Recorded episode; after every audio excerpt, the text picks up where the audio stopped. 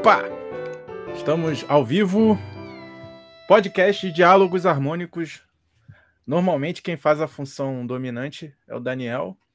E nós fazemos dominante. a função. É, nós fazemos a função tônica. Daniel, eu sou subdominante. Você é subdominante. Não, hoje o subdominante sou eu, porque eu estou substituindo. Ou não, ou são vocês dois. Quem é subdominante hoje? É, o Kim puxou Eu sou o subdominante que eu tô de holder. Oi? O Kim puxou para ele essa, deixa ele ser subdominante. É o que ele quer. Quem tá no meio, né? Ele que tá no meio aí da conversa. Então, é eu não sou nenhum dos três, eu não, eu não, eu não sou tonal, então eu não, eu não vou me relacionar com nenhuma função dessas que vocês estão tentando. Você é politonal, né? Impor. É, vocês estão tentando me impor uma função e. eu não, eu não, não consigo me adequar a esse seu quadrado tonal, tá? Não consigo me adequar a esse seu quadrado tonal, tá bom, Rafael? É. Como é que é? Se você quer entender essas piadas, vem estudar com a gente. ah, é. é Agora, com esse lance de professor polivalente, que tem que dar várias matérias, né? Estamos politonais também. Politonais. Mas é isso, né? A função dominante é aquela função que sempre faz a pergunta, né? Não é que ele domina, não é que ele manda. Aliás, no livro do Schoenberg tem uma, uma discussão sobre esse termo, né? Termo dominante. O que, que é o termo dominante? É, é, é, é um podcast já entrando no assunto.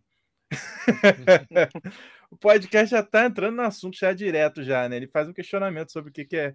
Por que chamar de dominante? Será que ela realmente domina a tonalidade, né? Esse é, esse é o questionamento no livro dele.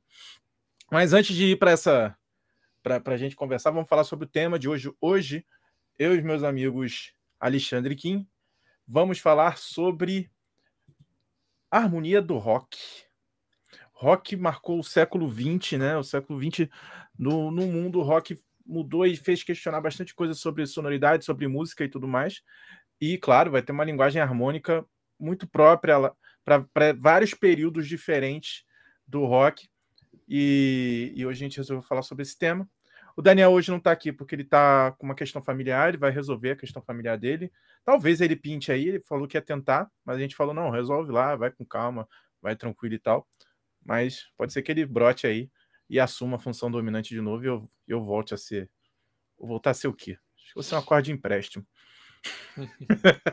acorde de empréstimo. Mas também tem função, hein, gente? Não esqueça. É, acorde de empréstimo é. não é função, não, hein? Só quero falar isso. É, só deixa claro, a gente sempre fala isso, né? A galera acha que acorde de empréstimo modal é uma classificação aceitável para a função de um acorde, não é. Eu lembro Mas... até hoje os alunos que eu apontava, esse acorde aqui é o quê? Eu não sabia responder. Empréstimo modal. Era o chute. Quando o aluno falava isso para mim, quando o aluno falava isso para mim, eu falava, e esse outro é diatônico, mas não foi isso que eu te perguntei, né? É isso aí. É. Muito bom. Então, eu queria, eu queria lançar a primeira pergunta aqui pro, pro Kim, que é. Que tá, é o único que tá assim com naipe de, de metaleiro nosso, porque continua cabeludo, né? Todos os outros eram cabeludos, menos eu. Nunca, nunca tive cabelo para ser cabeludo. Mas o Kim continua o cabeludo sempre e cada vez mais ácido. Então, Kim, eu queria te perguntar sobre o que que é, como é que como é que você que é guitarrista, como é que o guitarrista de rock lida com a harmonia assim? Porque é, você Alexandre tocam guitarra, né? Mas eu, eu a, a minha visão de, de harmonia é uma visão muito específica assim. Tocando rock no piano, é, tem, tem vários clichês bacanas que dá para fazer e tal. Mas parece que a guitarra é o ícone do rock, né? Todo mundo, pô, eu, na, na thumbnail aqui dessa, dessa live, que é aquela imagem de capa que, eu, que a gente coloca no YouTube, minha vontade era botar uma guitarra imensa. Ninguém pensa em outra coisa senão na guitarra, quando a gente vai pensar em rock, né? Então, por isso que eu queria perguntar, porque a guitarra, ela, ela tem aquela coisa de ser um instrumento melódico, mas muita gente trata como harmônico, e no rock ela funciona dos dois jeitos. Tem primeira guitarra, tem segunda guitarra, guitarra base, guitarra solo. Você pode falar um pouquinho sobre isso, pessoal? Como é que você. Bem, sim, é. Primeiro, vocês estão me ouvindo bem, né? Sim. Hoje eu vou ficar meio tremido aqui que meu, meu suporte é minha mão. Mas vamos lá. É, cara, a questão do, da, da, guitarra no rock, é, você, apesar de ser cabeludo, acho que eu vou ser um pouco execrado aqui, mas é porque quando normalmente quando a galera começa, a última coisa que o, o, o roqueiro iniciante vai pensar é em harmonia, né? O máximo de harmonia que ele, ele vai pensar é questão de é, vou fazer, ter, é, como é que é esse solo aqui, a guitarra um faz a melodia e a outra faz a terça dela. Porque existe a, na guitarra o famoso power accord. E muita gente começa já pelo rock, é, é, engloba isso. Assim, eu já tive muito caso de aluno, né, falando de, não sei se a experiência da Alexandre tipo é, depõe contra, mas assim, alunos roqueiros, eles se apaixonam pelo power accord, que é basicamente tônica e quinta e acabou, bota uma distorção e toca aquilo ali como se fosse tipo é, é, é o meu coringa, é isso aqui que eu toco e, e quando você chega para ele numa música, até mesmo tipo um, um Beatles que é com acorde com cordas abertas, aquela coisa toda assim, ele já tem uma certa dificuldade em tocar, já não não pensa tanto assim. O, o pensamento harmônico do rock, o que eu vejo, a galera pensa, traz para improviso. Tanto que é uma, uma das coisas que acho que a gente já falou aqui, que existe aquela. Foi, aliás, acho que o nosso primeiro podcast, né? Sobre improvisação versus harmonia, que muita gente acaba confundindo as bolas, que começa aquelas generalizações, né? De é, eles veem a, a, harmonia por um viés de improvisação e vai para um viés completamente torto. E aí a gente vem com aqueles famosos casos assim, não, porque todo acorde dominante eu boto escala tal, todo acorde maior com sétima, bota escala tal. Então, na verdade, no fim das contas, assim, a galera não está exatamente estudando harmonia, mas está procurando padrões para a maioria das vezes improvisar, porque o, no rock a guitarra, apesar de 90% do tempo estar tá fazendo base, ela também, como você falou, ela é conhecida como o, o, o, instrumento do rock, mas ao mesmo tempo, como é que o pessoal pensa do guitarrista roqueiro? É, o pessoal fala assim, Guns N' Roses. Qual é o guitarrista que o pessoal lembra? Ninguém vai responder, vou ter que fazer uma pergunta retórica. Ah, pra mim era pergunta retórica, foi mal, cara. era pra o falar Slash. Slash. Muito, muito, obrigado, muito obrigado. Sim, mas tem lá, o disse que era guitarrista, que era guitarrista base e fez a maioria das músicas, compôs a maioria das músicas, ninguém lembra. Não, Quando mas quem tá escutando de... agora, quem tá escutando agora tá pensando, não, quem tá inventando o nome? Não tinha esse cara, era só o Slash mesmo. Slash fazia tudo. Inclusive, é é? né? É o, muito comum, o, não, outro bateria, é... o outro guitarrista não era aquele lourinho, o, o tal de Duff, não é? Que tem aquela, aquela guitarra esquisita. Que, pra mim, tem um braço. pra mim, a banda era só o Slash e o Axel mesmo, assim, não sabia nem que tinha outros integrantes, né? É. Estranho. E os outros caras lá, né? Rosas, assim. Então, assim, o, tem isso também, né? O rock ele é muito associado com a guitarra solo. Então, assim, normalmente, o, o que acontece é que o, o, guitarrista de rock, ele começa a estudar harmonia normalmente quando ele tem contato com outras coisas além do rock. Ou quando o cara, assim, ele vai descendo, né? Se o, o, é, se o cara chega num, num Beatles, por exemplo, que já não é tão, tipo, é, tão power accord na veia, distorção e vambora, aí ele começa a, a, a ter contato é, auditivo com outras harmonias e por ali pode ser um caminho. Ou então, se a galera vai para ali na galera do rock progressivo, que a galera do rock progressivo tem muita a galera que veio do estudo erudito também, né? Então, assim, começa a ter alguma coisa a mais. Mas quando a galera é rock raiz, metaleiro, normalmente a galera pensa muito mais é, em, em solo e improvisação do que normalmente o estudo da harmonia. É, eu comecei pela guitarra mesmo, assim. Quando eu digo guitarra mesmo, é porque assim, para mim não era nem tô estudando música, tô estudando guitarra, né? É. Então, tudo Escalas, bem que, assim, padrões, eu, arpejos. É, a primeira coisa, assim, eu tive um, um violão onde eu né, fazia ali os acordes em tríade direitinho e tal, mas isso rapidamente foi deixado de lado esquecido, né? Como quem falou, power chord passou a dominar tudo. E realmente eu pensava é, aquela coisa, o que, obviamente, isso é um erro, né, para quem tá ouvindo é um erro. Eu pensava era basicamente em casa, não em nota, né? Aí se comunicava com os guitarristas, não, pô, é 3, 5 e 7 ali. Falando onde tem que fazer o power chord, entendeu? Você não, não, não fala que tem que tocar um dó, ré e o mi. Salve as tablaturas, né? É. Era, uma, era um desenho de tablatura narrado, né? A conversa, né? Um desenho de tablatura exatamente. narrado. Então, realmente, é... assim, o que quem comentou, quando a gente fala assim, ah, a harmonia no rock, isso acho que carece de uma perspectiva, né? Porque é óbvio que a gente pode tirar e deve, né, tirar dessa coisa assim guitarrística, mas a gente sabe que para quem está começando na guitarra ou até muita gente que vê de fora, acha que as coisas se resumem a isso, né? O power chord e tudo mais, e até o próprio power chord a gente já discutiu aqui, né? Aquela coisa tipo, pô, mas power chord são duas notas, né? Teoricamente ele é um intervalo, né? Não chega nem a ser um, um acorde, né? Que tem ali uma construção a partir de três notas, né? Então, na verdade, ele é um acorde onde você omite uma nota, né? E aí a gente também já falou de problemas de cifragem. Olha quanta coisa só de falar de, de rock, de guitarra, a gente. O famoso omite 3, omite 3, é. omite 3, omite 3. É. Ah, e tem também o, o, C5, né? O carro da Citroën. Nossa, isso aí é horrível, né? Dó com é. quinta. Exatamente. que que é? Acorde perfeito é, maior com quinta. É, eu brinco isso com os alunos. Falo, ah, vocês aprenderam que a formação, ó, fundamental, terça e quinta a gente era um acorde. Como é que você quer que faça o acorde? Ah, coloca a quinta nesse acorde, por favor. O sentido passou longe, né? o sentido passou longe. Mas fazendo assim um paralelo entre, já, já que a gente entrou nesse, nesse papo de postura do guitarrista quanto ao, do guitarrista iniciante, né? Daquele do, do, do, do iniciante que gosta de rock, resolveu estudar guitarra e tal. É, seria que a cabeça deles é tipo aquela cena do tem, tem, aquela, aquela série Choque de Cultura que rola no YouTube. Aí tem sempre uma cena engraçada que quando alguém começa a falar de música, ele fala: o programa não é de música, é de cultura. tipo, ambiente de música tiver... ambiente de droga. É. Não, é, tem hora que ele fala isso. Né? Programa, a gente tá falando de cinema, como é que tu bota, é, bota a música no meio, né? Tipo, aí, aí, aí sempre tem aquele. Como é que eu não acho que aquele fica lá do lado, do lado que é o que gosta de, de, cinema brasileiro, ele fala, mas a, mas a arte é audiovisual, tem música também. Nada, é, é, cinema, não é música é o e tal. É o Maurílio. É o Maurílio, é. Parece que é isso, então. Você, é, é, é, o guitarrista. É mais uma pergunta, porque eu não, eu não tenho muito contato com, com, com, com esse tipo de. Com, com, Tipo, eu toquei rock durante a adolescência, só um, um, breve preâmbulo, só para só entender por que, que eu estou fazendo essa pergunta. Eu to, mas eu tocava um rock mais. É, é, eu tinha um amigo que gostava muito de compor letra. Aliás, se estiver aí assistindo a gente, um abração para você, João. Hoje ele é um psicólogo, doutor em psicologia, o cara é fera.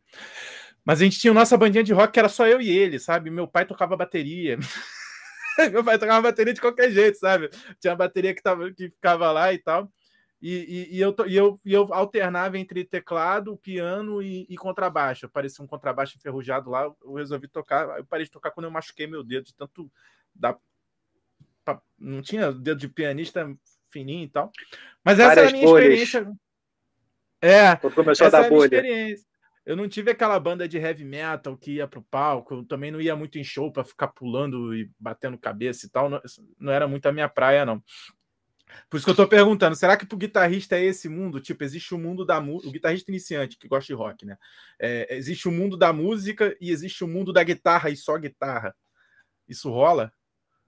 Não só para guitarrista iniciante, tem muito guitarrista que é, eu você pode reparar isso assim que hoje em dia não existe mais, né? Mas eu sou de uma era antiga que existiam coisas chamadas bancas de jornal que, que, tinha, que vendia um jornal que hoje em dia não, não se vende mais, e você ia lá e você tinha um negócio chamado revista de guitarra. E como eu gosto de outros instrumentos também, né? Eu comprava de vez em quando uma revista de bateria, uma revista de contrabaixo, e você percebia que a própria abordagem dos próprios repórteres especializados são completamente diferentes, sabe? As perguntas, por exemplo, para um baixista na revista de baixo, era coisa muito mais assim relacionada à, à questão de da interação com a música, aquela coisa toda com os outros caras, questão de timbre. E o, os guitarristas eram muito mais voltados para o mundo da guitarra, né? Então, assim, era aquela coisa de é, pedaleira, técnica. Eu acho que o guitarrista do rock, eu acho que é, é essa é uma questão. A harmonia é deixada de lado, porque quando o cara começa com rock, ele dá muita ênfase à técnica. Ele se preocupa muito pela técnica, pela técnica, pela questão mecânica e acaba esquecendo assim que assim é, é tudo aquilo ali está construindo alguma coisa, né? Essa questão da música, né? Você, é, como é que é? Ser, vão me bater aqui, vão juntar os guitarristas na rua aqui e vão me encher de pancada.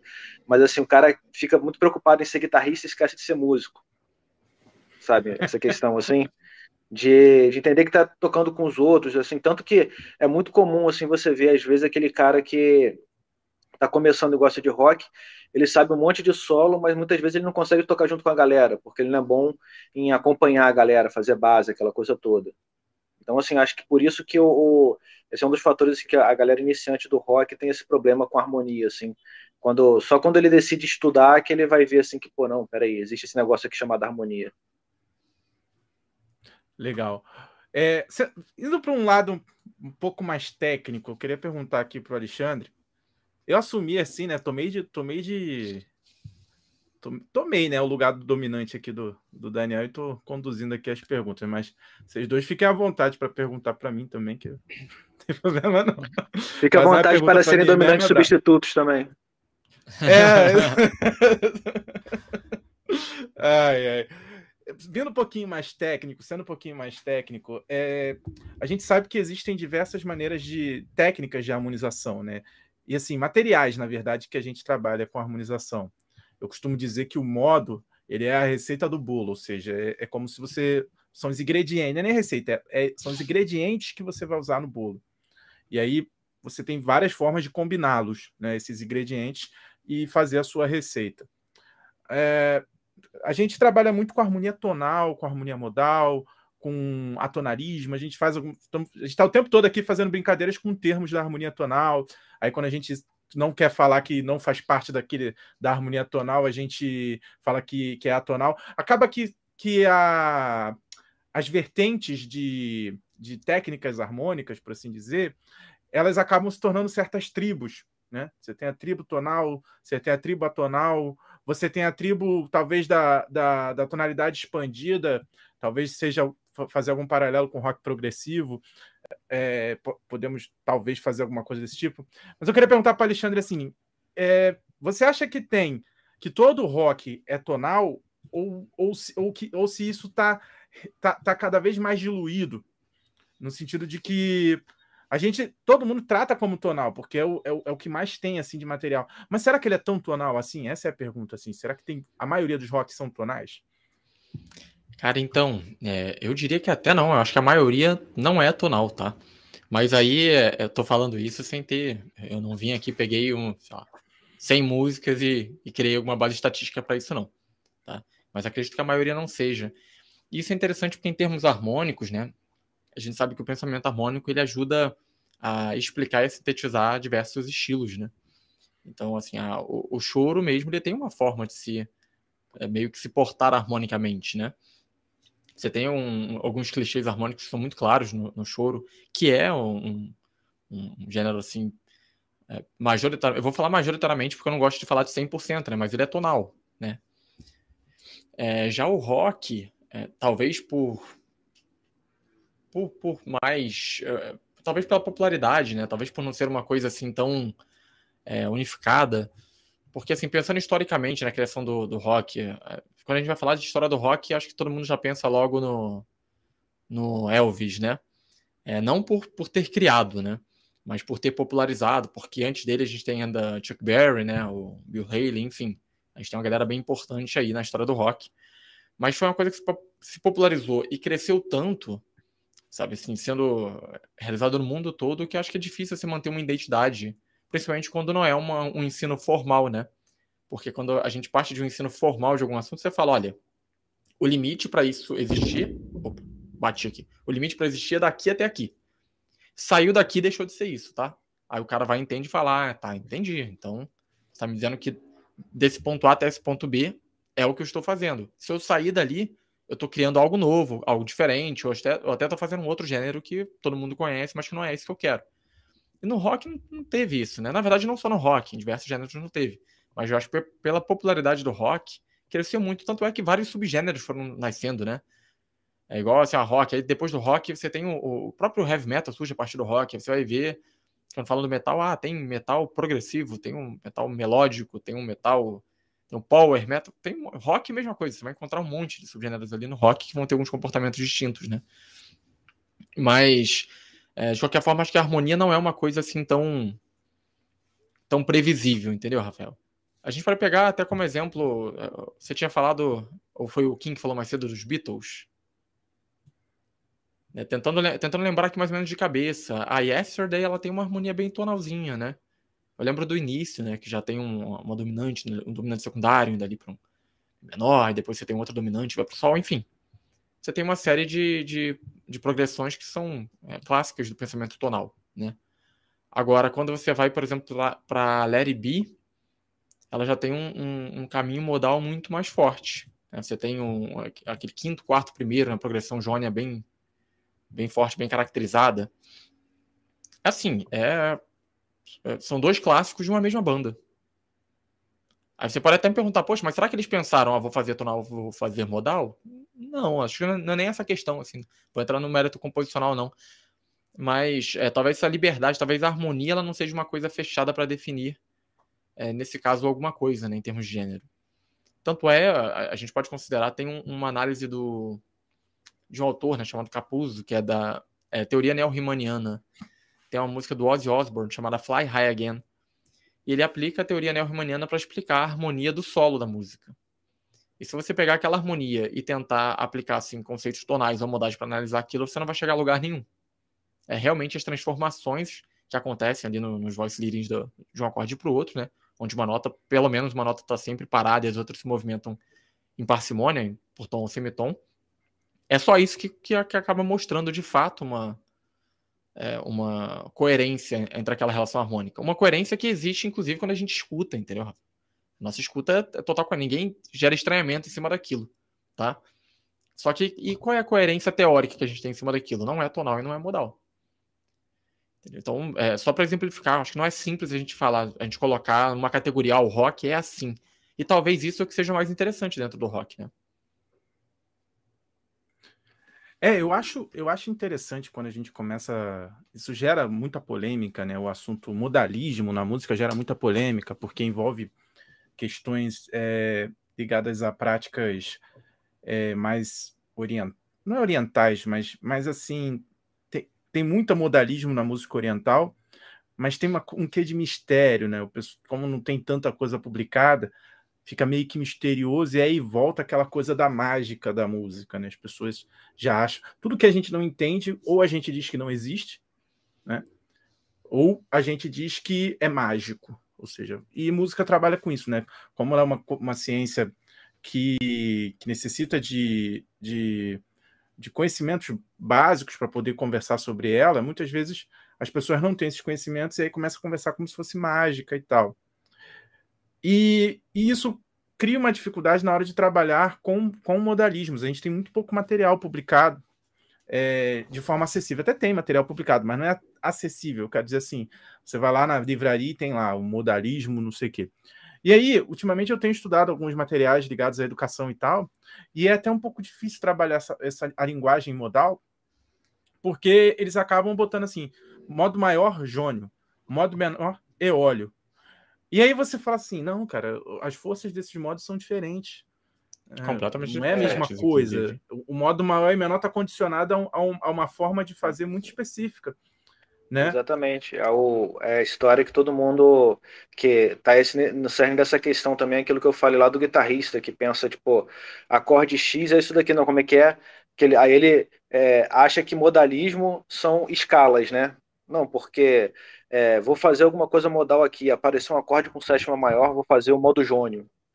Aí tra traz isso, né? Tipo, não estuda a harmonia e fica querendo fazer essas é, generalizações, né? Aí fica novamente voltando para aquele mal do século que é querer achar a receitinha de bolo, né? Ah, não, vou improvisar bem aqui, vou estudar improvisação, ó. X7Mzão, sétima maior, eu taco um, um modo é... Ih, caraca. O subdominante me fugiu a cabeça agora. Falou? Aqui. Sétima maior, tá com lídio? Lídio, isso. Esqueci completamente a palavra, me fugiu da cabeça aqui. Toca um, é, um lídio. Apareceu um, um, menor com sétima, coloca um dórico. E assim vai. Aí vai um monte de receitinha de bolo. E no fim das contas, assim, não tá estudando nada da harmonia ali, tá perdendo várias nuances que poderia fazer um, um, um trabalho artístico muito mais rico. Mas por quê? Prefere a receita de bolo ao invés de estudar e busca esses atalhos, assim. É, uma é... coisa que eu acho que é importante deixar claro, desculpa quem sem querer te atrapalhar, é que em cima do que o Rafael falou, é que assim, o material é o mesmo, né? Mas é, a gente pode lembrar de, um, de, uma máxima que o pessoal escuta às vezes no colégio, né? A, a é, como é que é? Tava na cabeça agora. É, a ordem dos fatores não altera o produto, né?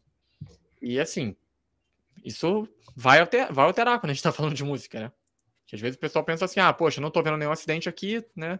Nenhum acidente, ah, isso daqui está em dó maior. Não necessariamente, né? É. O produto é o mesmo, mas a forma como se trabalha com esse produto, né? Exatamente. Faz total, total diferença.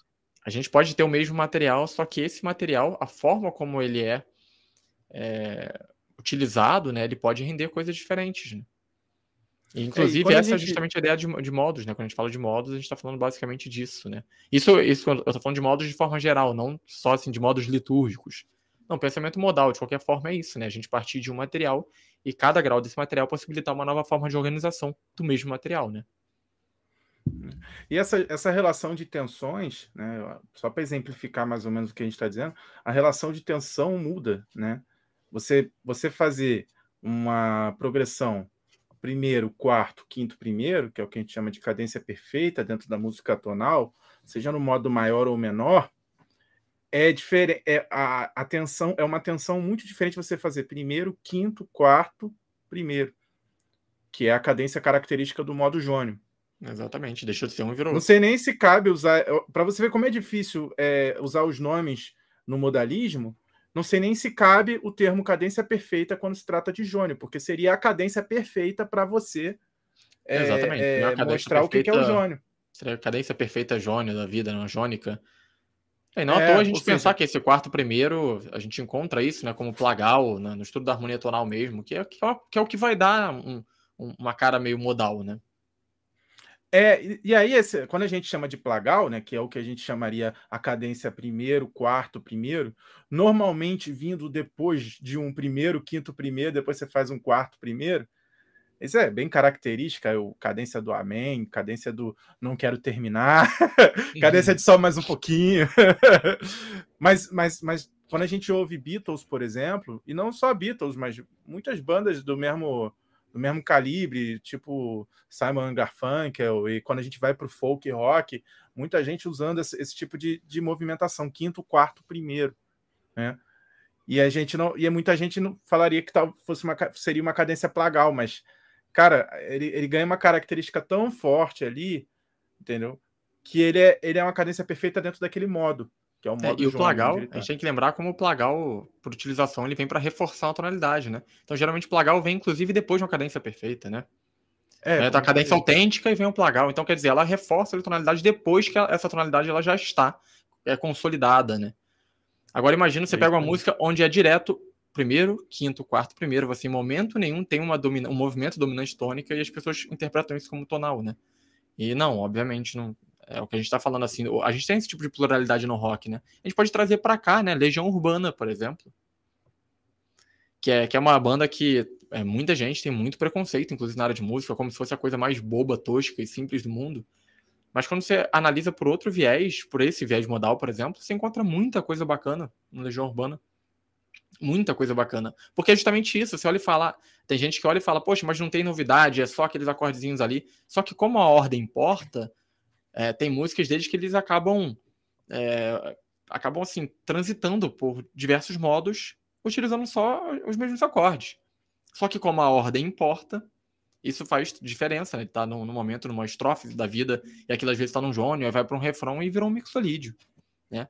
Aqui gente só para deixar claro para quem está ouvindo a gente como o Kim falou que a coisa da improvisação tem muita gente que pensa que o modal ele só se relaciona como uma sonoridade em cima de um acorde e não é o caso, isso é uma visão realmente de improvisação, que é você gerar através das tensões uma determinada sonoridade modal para um acorde. A gente está falando de uma progressão harmônica modal. Tá só para diferenciar, de repente, quem está ouvindo a gente. É, acho que assim, é, talvez esse pensamento ele esteja invertendo a ordem, né? Eu lembro uma vez eu conversando com, com um professor desses de. dessas escolinhas informais, sabe? O cara não tinha formação nenhuma. E aí ele começou a falar: não, porque esse, as pessoas costumavam terminar o, o, o, tom menor em maior, não sei o quê, e explicando tudo a partir da guitarra.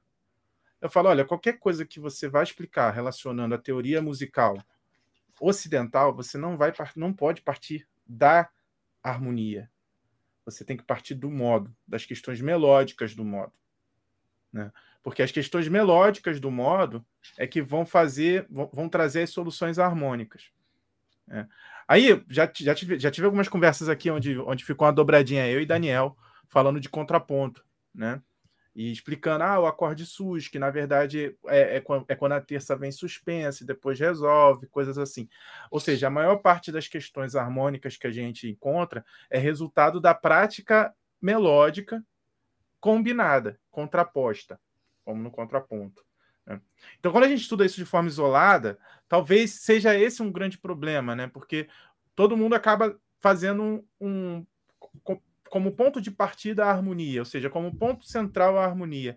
E esquece que as questões do modo, até do modo maior e menor, são muito mais questões melódicas e que a harmonia é resultado da combinação dessas diversas melodias. E que depois, com o tempo, conforme. E o rock, aonde o rock se posiciona nisso, né? O rock se posiciona dentro da, do momento em que os acordes verticalizados já estão mais do que independentes. Uma coisa que até o século XIX, no ensino, no ensino de harmonia, era muito difícil, ou seja, era, era, o que a gente chama de harmonia tradicional, que era uma harmonia ainda vinda do contraponto, embora verticalizada, ainda pensando muito no, no, no, que, no que muita gente chama de voice readings, ou nas conduções de vozes. Né? É, enfim, aonde eu quero chegar com isso é o legal de você, depois de você passar por, esse, por essas etapas todas estudando, é quando você entende a, as questões do modalismo, você é obrigado a voltar para as raízes. É, parece que é uma coisa mais ancestral. E aí você consegue novamente olhar para esse repertório que antes soava banal, como Legião Urbana, Beatles e tudo mais, revisitar ele com outros olhos e ver que não é tão banal assim. indo assim, um pouquinho mais distante, é, pensando em questões sociais, talvez aquela liberdade em que o rock vivia, né, do movimento hip e tudo mais, essa coisa da libertação, tenha dado também mais espaço para essas experimentações. É, não sei, vou jogar isso aqui no ar e o Kim ou o Alexandre pega aí e digam para mim o que, vocês acham dessa, dessa questão social do rock em relação à harmonia. Será que o era rock, isso? ele vem um pouco antes dos hippies, na verdade, né? Hip a gente está falando ali da década de 60, o rock vem é, um pouquinho antes. Década de 40 já, né? Que eu tinha falado do Chuck Berry, por exemplo, e tal. É, o rock, na verdade, você está falando sociologicamente, ele é uma usurpação dos negros pelos brancos que tinham rhythm and blues, aí como não podia ser, se chamar branco tocando rhythm and blues porque era música de negros, os caras inventaram o nome rock and roll, mas tudo bem. Vou deixar isso daqui só para vocês falarem que eu sou o Kim Ácido. Mas vai lá. É, não, tem, tem obviamente todas essas questões, né? Tanto é que assim, se eu não me engano, foi até o Little Richard, né, que tipo, falou, ah, a gente é, agradece a Deus pela existência do Elvis, porque naquele momento, tipo, o rock ele se popularizou porque tinha aquele cara que era, ah, era branco, né? É, enfim, atendia uma série de. O, na década de 50, né, branco, né? Tem, que falava que era o branco que dançava e cantava como negro. É, mas então, era assim, branco. É, ele é um cara na década de 50 que atendia, né, o que em termos de imagem era necessário para popularizar o rock, mas que a existência dele acabou, né, possibilitando que, é, enfim, que, que, que muitos outros se popularizassem através do que ele conseguiu levar para o mundo, né? Então muita gente é agradece. É um adendo, eu não sou contra Elvis, só para falar aqui, porque senão daqui a pouco começam a falar. É, eu, ia, eu ia fazer um comentário sobre o Elvis, é, um comentário até positivo depois dessa, dessa reflexão, né? Eu acho que o Elvis ele acabava, talvez por, por conseguir um pouco mais de, de projeção, ele acabava sendo um porta-voz desses ele diversos movimentos. Ele é. foi uma ponte, né? Numa sociedade extremamente racista, né? No momento, extremamente racista, ele é. foi uma é. ponte que, que permitiu que, que, outra, que vozes uma... fossem ouvidas, vozes que não seriam ouvidas fossem ouvidas, né? Uma das, uma, das, uma das experiências mais interessantes que eu tive foi ouvir o show Elvis no Havaí. E tem no YouTube esse show completo é, em multicâmera. Tipo, as câmeras que, que eram de backstage e as câmeras que não estavam sendo transmitidas aparecendo ao mesmo tempo. Cara, esse show ele é uma das coisas mais incríveis assim que eu já vi em termos de de vamos, vamos juntar todo mundo aqui. Até barbei. Essa ilha. nessa ilha foi mal, Vamos juntar todo mundo aqui nessa ilha e vamos fazer uma bagunça, uma bagunça rock no estilo rock and roll. Porque o show, não sei se vocês já ouviram, mas o show começa com assim falou Zaratusca, do aquela aquela aquela chamada inicial do assim, eita, pá, pá, pá. E isso começa com. Pô, fiquei, com... fiquei esperando você fazer o pará, pam, pam, Bum, bum, bum, bum, tem. É, Só que aí quando chega o pam, pam, pará, tará, quando entra essa parte tará, que é, que é quando abre um acorde maior, né, e todo mundo fica, caraca, abriu o céu, entra um coral gospel. Sabe? Entra um coral gospel, pá, junto fazendo fazendo esse mesmo acorde. Cara, é uma sonoridade engraçada, porque você tá ouvindo ali uma espécie de big band ou uma orquestra, alguma coisa assim, com um coral gospel, que é o, a, o que o Elvis sempre disse que era a raiz dele. Não, eu comecei cantando em coro, em coro da igreja, igreja protestante, né? E, e, essa era uma, uma vertente minha, eu gostava de cantar lá. Então ele já, só ali ele já juntou dois mundos. Daqui a pouco ele começa, aí começa uma bateria e um, e um trompete enlouquecido fazendo. E ele entra cantando muito rápido a música Cici Rider. Ele entra, oh, see, Cici Rider, oh, see what you have done. E aí o coro tá, yeah, yeah, yeah.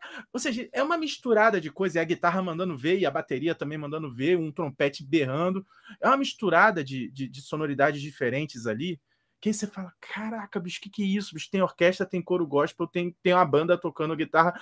O Elvis devia ter usado todo tipo de droga antes de, de, de, de começar a cantar, porque tu não entende uma palavra do que ele canta. Sabe, ele fala tudo enrolado, assim, e um coro berrando daqui a pouco, yeah, yeah, yeah. Tipo, e, e depois quando você estuda a condição que o, que o, que o Elvis fez aquilo, eu tô rindo, porque é, é muito engraçado. Tipo, ele nunca, sa... ele nunca tinha saído dos Estados Unidos. Aquilo foi o mais longe dos Estados Unidos que ele conseguiu para fazer um show. Sabe? Isso é muito doido. Tipo, ele, ele, ele era escravo da própria do próprio ambiente de produção que existia em volta dele. E tem, tem, tem, é, tanto que tem o, o, caso clássico, né? Que ele, por contrato, era proibido de aparecer em foto ou em vídeo com o cabelo dele original, que era louro. Ah, é? Que ele, ele pintava o cabelo porque tinha lá o, a, a, marca do, do rei do rock, né, que era cabelos negros e, e tinham, não sei se foi durante toda a vida dele, mas teve um contrato tanto que é, você pode ver que quase não tem foto dele servindo porque o cabelo dele estava uhum. louro. A galera meio que não divulga muito, porque ele era louro. Então você vê como o cara devia ser, como é que é, é controlado pelo mercado, né? É, mas é, essa é uma questão a ser, é a questão social que eu queria levar ali. Mas olha a quantidade de orquestração que ele levou. E eu nem terminei a história, que chega um momento em que ele. Ali a gente já consegue ver, ó. Pegou a orquestra, colocou lá. Pegou, é, assim falou Zaratusca, misturou com rock. Pegou um trompete enlouquecido e botou ali também no meio, e bateria também junto, com guitarra e tudo mais. Daqui a pouco ele, ele canta, tem uma parte que ele canta a música Something, do Beatles. E ali já faz outra coisa assim, pô. Você imagina a rixa que era, porque durante bastante tempo na, na Billboard, pelo menos a, a, até a década de 60, se, se, eu não me engano, tem que olhar, com calma, só figurava entre as paradas do rock bandas americanas, norte-americanas. Daqui a pouco os Beatles surge, pum, uma banda inglesa, é, um país assim como, como a Inglaterra, com uma tradição de música europeia assim erudita imensa, uma banda de rock que que sobrepõe todas as bandas americanas. O Elvis poderia ser um, um, um, cara que, que criasse algum tipo de atrito em relação a isso, não. Ele resolve cantar a música dos Beatles no show dele do Havaí, que foi o primeiro show a ser transmitido via satélite. Não sei se eu dei esse, esse detalhe. Talvez tenha sido esse o motivo pelo qual ele, não, eu vou botar tudo que me, me tudo, tudo que tem a ver com o rock, que tem a ver comigo, e tudo que tem questões sociais. E vou acabar qualquer tipo de rixa entre norte-americanos e ingleses em relação ao, ao rock. E vou cantar Beatles. E nos Beatles, quando ele canta Something, tem aquela, aquela, aquela parte que é o pam, pam, pam, que é Something the way she goes. Da, da, da, Aí entra. Cara, entra uma tuba muito grave. A tuba, sinceramente, desculpa a palavra, ela tá soltando pum, cara. Pum, pum, pum. Ou seja, essa é sonoridade, é isso que eu tô falando de liberdade do rock. Eu não sei se vocês concordam, sabe? Porque ela vai além da harmonia, ela entra na sonoridade, ela entra em você poder enlouquecer no palco, virar Jimi Hendrix, comer a guitarra, morder a guitarra, sacou? Não é, sei. O rock, o rock ele acaba sendo mais class... é, sendo classificado como gênero pela sonoridade do que necessariamente pela harmonia. É uma questão assim que, por exemplo, a gente tem aqui no, no Brasil o samba, que é a, a o, o estilo harmônico do samba ele é bem definido, assim, é uma coisa que define o samba. Já o, o rock ele não, não é tão, tão definido pela harmonia. Tem muita harmonia, praticamente qualquer harmonia você pode botar na sonoridade rock. É como é, é a, a, questão da sonoridade do pai do rock, que é o blues, né?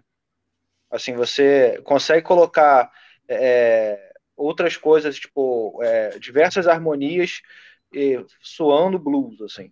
É, Apesar é, você que o blues... É, o blues ele ainda tem uma característica harmônica muito peculiar dele, né? Não, isso que eu ia falar, isso que eu ia completar aqui, porque apesar do que o blues, a, parte harmônica, ela é muito mais incisiva do que o rock. O rock ele é como se ele tivesse pego o blues e meio que assim, ó, vou me libertar da, da entre aspas, amarras harmônicas, vamos botar assim, nesse sentido de não da, da, da harmonia não ser determinante para o gênero. Agora uma pergunta. Eu quero jogar esse lance aqui agora para o Alexandre. Será que o power chord é justamente a representação dessa liberdade? Ou seja, já que ele não tem terça, eu posso botar o que quiser ali. Inclusive distorção, barulho de monstro, o que eu quiser. Falar, é, é, é... Acorde da anarquia. É uma, é uma entidade, é uma entidade Respeito rebelde. Respeito overdrive, né? rapaz. Não, é, é, deve ser essa coisa aí realmente do rebelde.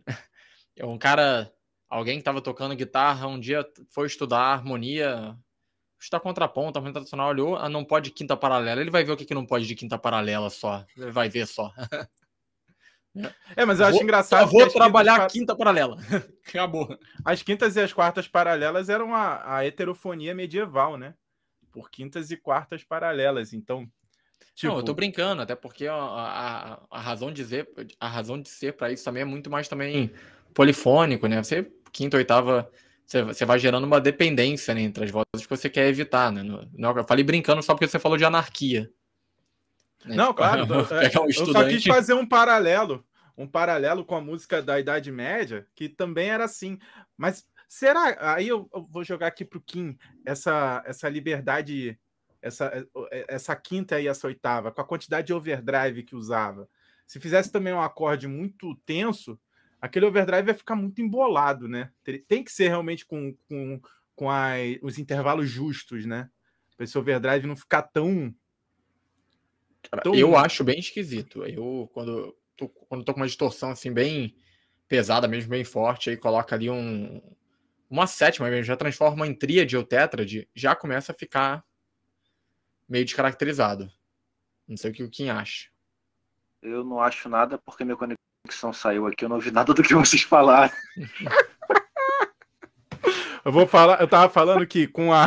Você chegou a ouvir o papo do, do, do, do Power Chord, como por ele não ter terça, ele representar mais liberdade no trabalho. Sim. Aí eu entrei na questão acústica aqui, que tem a ver com, a, com, a, com o estudo do som. Ou seja, quando você vai além da quinta, se você começar a botar terça e sétima também, com muito overdrive, aquilo ali fica muito ruim de ouvir, porque vai ficar muito embolado, muita, muita informação. Por isso, usar os intervalos justos ali junto com, com esse acorde vai funcionar melhor, porque ele, ele vem com overdrive excessivo, né? Exatamente, porque, como é que é, puxando sardinha para o meu lado da produção, né? Questão, o, o overdrive ele não é nada mais do que a, a, inserção de harmônicos ali no seu som. E o power accord, coincidentemente, ele é a, a, a junção né, do, dos três primeiros harmônicos ali, que são os que, que funcionam mais, é, casam, casam melhor, né, vamos botar assim, casam mais certinho, acusticamente falando. Então, assim, é, é jogar na zona de conforto, né? Você coloca ali Aí entra a questão muito mais da sonoridade. Como o, você está com um, um, um, intervalo ali, que é um intervalo bem consonante, a gente pode botar assim, né, acusticamente falando, a, a, as séries harmônicas vão bater até, a grande maioria, né, os harmônicos vão bater ali, você tem a possibilidade de é, é, ser mais extremos, por exemplo, nessa sonoridade da própria distorção. Você acrescenta mais harmônico ali, e ainda assim você consegue ter uma inteligibilidade no som, né? Que é, e como o rock tem disso, né? Hoje em dia, é só você ver que, falando de produção, que hoje em dia já tem gente usando guitarra de nove cordas. Pô, vai tocar baixo, meu filho, mas tudo bem. Sabe?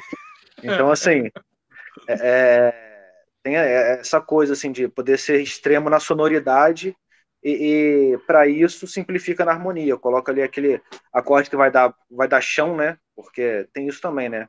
Sempre falando da sonoridade, assim, quando você ouve um power acorde, não é, não é à toa, né, que é, tem power no nome, né? Você sente que assim, você, dá uma firmeza ali, sonoramente falando.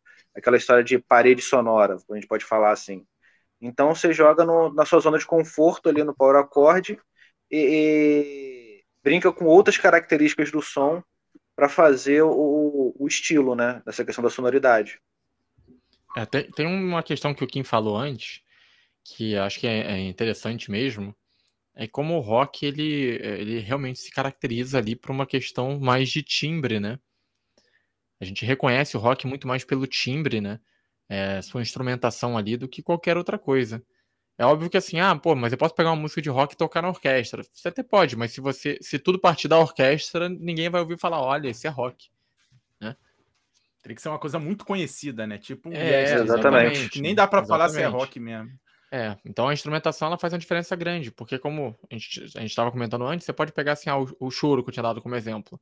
O choro ele tem uma, uma forma característica, né? Ele tem aquela estrutura A, baca, né? A, B, A, C, A, que é bem característica do choro. Ao mesmo tempo, tem vários clichês harmônicos, né? Tem uma coisa, se não me engano, que até o Almada fala no livro dele, né, de harmonia, que é aquela coisa de um acorde diminuto, ele é, fazia aquele dominante diminuto, né, resolvendo, só que não na fundamental, e sim na inversão, né, no baixo da inversão do acorde. É um clichê bem comum no, no choro, porque o choro trabalha com muita inversão, né, a, a baixaria e tal, o violão fazendo as inversões, então é muitas vezes o, o, o foco acaba sendo a nota que está no baixo, não a fundamental do acorde, né? Então, enfim, existem algumas coisas que se relacionam com o choro que é harmonicamente, que é em termos de, de, de estrutura mesmo, mas é, de fato, assim, a sonoridade é o que mais chama atenção para alguém ouvir falar, poxa, isso é muito rock and roll. Às vezes o cara só ouve dois, três segundos ali, nossa, pô, esse rock é legal, né? Mas tudo porque tá ouvindo ali a distorção, né? Tá ouvindo um certo peso e tudo mais. Essa coisa do timbre é bem legal, porque, tipo, o meu pai, é, um pouquinho. Nos últimos anos de vida do meu pai, ele era o meu maior parceiro de tudo. A gente fazia tudo junto. E a gente ouvia música junto. Só que meu pai tinha um gosto musical peculiar de pai, né? Então, tipo, se eu ouvisse bar e estivesse no órgão, ele pedia para desligar imediatamente. Tira isso, não dá para ouvir no órgão, né? No órgão de tubos, né? Agora, se eu ouvisse bar e tivesse no alaúde, ele curtia pra caramba. Às vezes era a mesma música, sabe? Sabe? Eu botava no alaúde e ele falava, pô, maneiríssimo, isso é maneiro. E quando eu botava órgão, ou seja, era o mesmo compositor, o mesmo, o mesmo bar barroco, quando muda de órgão para alaúde, muda completamente. A minha esposa faz isso também. Se eu escuto bar em órgão, ela vai falar que tá chato. Agora, se eu escuto bar no alaúde, ou se eu boto Telemann com flauta doce e cravo, ela já muda de opinião, ela já fala, não, isso é gostosinho de ouvir. Olha que doideira. Agora, se é eu coloco. Da instrumentação, também... né?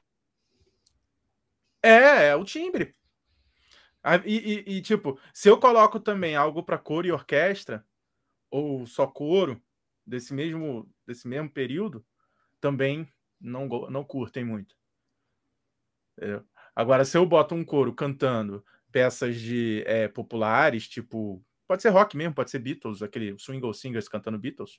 O pessoal já curte. Por causa do. Talvez. Eu acho que há essa coisa que o Alexandre falou. O afeto, tanto com o timbre como com o repertório. Entendeu? Mas a, a pessoa precisa se reconhecer de alguma maneira ali. Ela precisa. Se é muito, muito estranho, tanto o timbre quanto o repertório, talvez cause tanto estranhamento que há repulsa, o medo, o medo, né? A pessoa fica com medo, não sabe o que é aquilo e, e, causa. Não é medo de música, não. É uma questão mesmo psicológica, do tipo assim, já que eu não sei nada do que está acontecendo aí, não me identifico nada disso, então tira isso daí. Agora, se pelo menos é... o timbre. A música contemporânea manda lembrança. É, isso aí. Agora, se pelo menos o timbre é uma coisa que a pessoa se reconhece ali, se vê ali, ou tem alguma familiaridade, ela já. Por isso que muitas vezes é um ponto um ponto de partida para vários projetos de orquestra, pegar essas peças, é, esses rocks conhecidos e botar dentro da orquestra. Aí tem assim, ah, sei lá, Petrobras Sinfônica toca Queen, Petrobras Sinfônica toca Beatles e tal, mas para para que esse repertório gere algum interesse naquele timbre que causa muito estranhamento, né?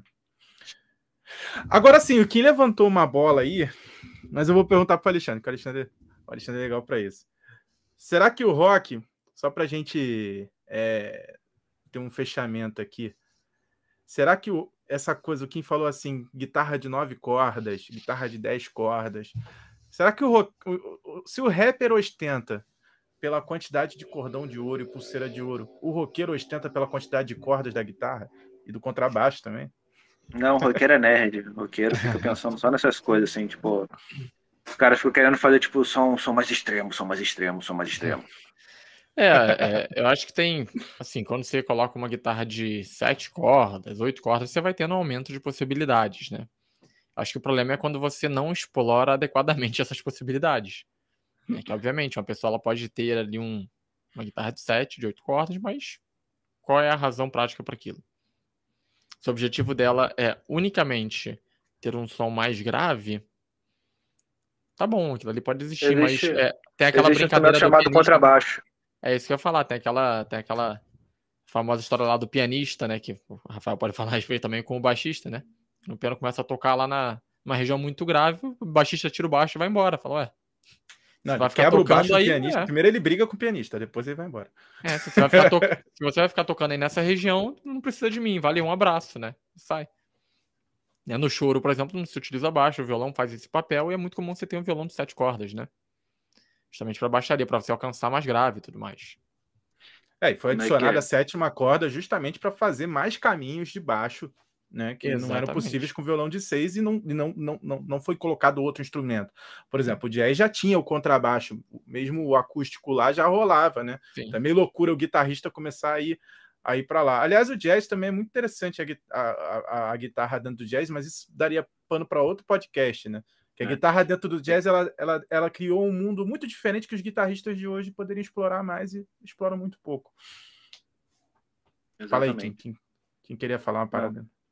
Eu ia falar, não, eu ia comentar, já que a gente está falando de rock, e normalmente quando se fala no meio do rock é muito comum é, a galera indicar bandas. Eu ia indicar um artista aqui, porque a gente está falando dessa questão de guitarra de oito cordas.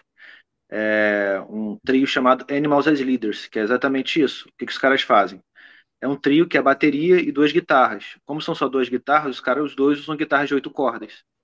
Então eles usam né, dessa questão do grave para suprir a falta do contrabaixo, né? Eles fazem texturas com as guitarras de oito cordas no grave, com inclusive tappings, essas coisas assim, e, e usam a guitarra de oito cordas por um motivo, não para tipo, não, vou botar mais gravão aqui, vou botar um, uma, um, sete cordas com a, a sétima corda dropada e vou ficar fazendo um tchu, tchu, tchu. Saca? Que é. Tem... Muitas vezes é comum, é... né? Só para, tipo, adicionar mais peso, adicionar mais peso. Ah, vou adicionar peso, então vou deixar mais grave, vou deixar mais grave, vou deixar mais grave. Teve um cara que, que me, é, você falou de tapping. Teve um cara que me decepcionou no, no, no, sentido bom, sabe? Eu achei ele muito melhor quando, quando eu vi ele tocando. Porque eu imaginava que ele, que, ele, que ele tocasse um contrabaixo, sei lá, com 20 cordas. Eu falo, como é que o cara consegue tanta polifonia num contrabaixo? que é o Vitor Uten. Primeira vez que eu, eu, Na época que eu comecei a ouvir Vitor Uten, o YouTube não era muito acessível, tá, gente? É, tipo, não era pelo YouTube que eu ouvia, eu baixava MP3 no Napster.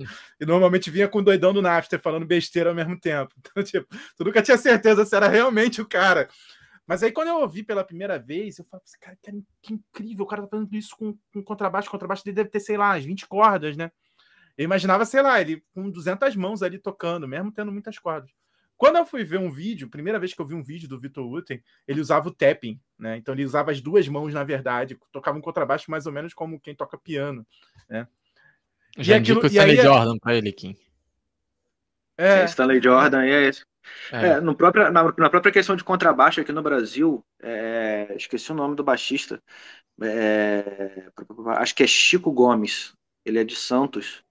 Ele é um cara especialista pelo que ele chama de triplo domínio, né? Que ele toca em tapping, sendo que a, a, a mão direita, que é a mão do tapping mesmo aqui, né? Do two-handed tapping, né? Que fala tapping de duas mãos, ele consegue dividir em duas vozes aqui. Uhum. Então, é, assim... aí o que, eu, o, o que eu ia concluir aqui é: às vezes o cara quer abrir muitas possibilidades, mas ele não sabe usufruir daquelas possibilidades. Eu abri aqui rapidinho algumas fotos do Vitor Uten, só para eu ter certeza. A maioria das fotos ele não está nem num baixo de cinco cordas, ele está com baixo de quatro cordas. A maioria das fotos que eu abri aqui está com baixo de quatro cordas, que é o baixo mais comum que tem. E, tipo, ele consegue tirar cada sonoridade dentro daquele instrumento assim, imensa. E mostrar que a sonoridade também, ela vai muito além da, do, do, próprio, do próprio tocar no instrumento. Você tem que também entender de captação. Esse tapping ele é perigoso, que qualquer esbarrinho que você fizer com o captador ali muito próximo pode soar alguma coisa muito diferente, já que é, fica muito mais sensível às sonoridades. O próprio amplificador fica mais sensível, você pode destruir muita, muita coisa tentando usar contrabaixo em tapping é. no, no, amplificador que não aguenta, enfim. O, muita... o próprio pessoal, como a gente está só rapidinho para comentar essa questão de como essa questão do tapping é, é peculiar, é, procurem o, o, falar sobre é, uma foto do Stanley Jordan para ver como ele prende a guitarra no corpo dele, é uma forma completamente diferente. Ele tem como se fosse uma correia de, de três encaixes assim, que a guitarra ela fica mais para baixo assim, porque é, ele não tá o, o, objetivo dele não é a mão da, da palheta, né? Não é tocar ali no, em cima dos captadores, mas sim em cima do braço. Então assim ele tem uma forma bem peculiar de prender a guitarra. São, é, são como se fosse quase um cinto de segurança. Assim. E aí abre diversas possibilidades harmônicas e instrumentos que não comumente usam a harmonia. Essa que é, o, que, é o, que é a sacada aqui do tapping que a gente está falando. Alexandre quer falar alguma coisa sobre o assunto? Senão vou encaminhar aqui para o final, convidar o pessoal para a comunidade cluster e vamos que vamos. Não, não, só eu comentei do Stanley Jordan porque que você falou do baixo com Victor Rutten, você pode experimentar também na guitarra. Ah, sim, é. Não, a técnica de tapping é, é da guitarra, né? Eu não sei quem, quem fez primeiro isso. Até porque fazer tapping no contrabaixo acústico é meio barra pesada, né? Nem deve sair nada, vai ficar tec, tec, tec, tec, tec, tec. É, é, não sei se, se, eu vou falar besteira, mas é muito, muito é um dos mais famosos para usar o tapping é o Van Halen, né? Então, é, é ele não, não foi o precursor, mas foi o cara que popularizou. É. Sim, até por essa estética também do rock, né? Aham. Uhum. Isso cria outras possibilidades na guitarra, né? Mas, gente, Isso. ó, rock and roll não, é, não dá um podcast só, não. Tipo, a gente deixou de falar de um monte de coisa bacana. A gente não falou nada sobre o Queen.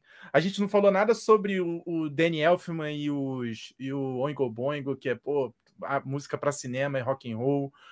Olha, a, a, nossa expectativa hoje com esse podcast é só lançar uma pequena um pequeno olhar sobre a harmonia do rock, que é um mundo que vai muito além da harmonia e que cria comunicações, como o exemplo do Elvis que eu, que eu, que eu, que eu dei aquela babada braba aqui, que eu tô rindo até agora, que eu olhei e me vi aqui assim, eu falei, caraca, coisa feia.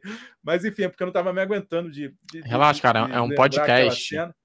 Ah, o pessoal só vai saber porque você falou e agora repetiu, né? Senão ninguém ia saber. Foi uma situação engraçada. Então, é, é, a, o rock não dá para fechar, ou seja, são, é, é praticamente daqui a, a 20 anos vai fechar um século de rock. Imagina a quantidade de festividade que vai ser e tal. Enfim, é, o, é, o rock viu um mundo em expansão, em um mundo globalizado, sabe? Um mundo em globalização. Enfim, o rock participou de muitas mudanças sociais e, ao mesmo tempo, de muitas revoluções musicais dentro da música eletrônica, da música concreta, muitas descobertas, muitos usos de instrumentos novos, como, como, como a própria guitarra, né, que é o ícone do, do rock, todos os sintetizadores, não falamos nada de sintetizador hoje, de som sintético, enfim, tem um mundo de, de, de assuntos ainda para falar sobre rock que a gente vai deixar para os próximos podcasts. O, o Kim quer falar alguma coisa aí, Kim?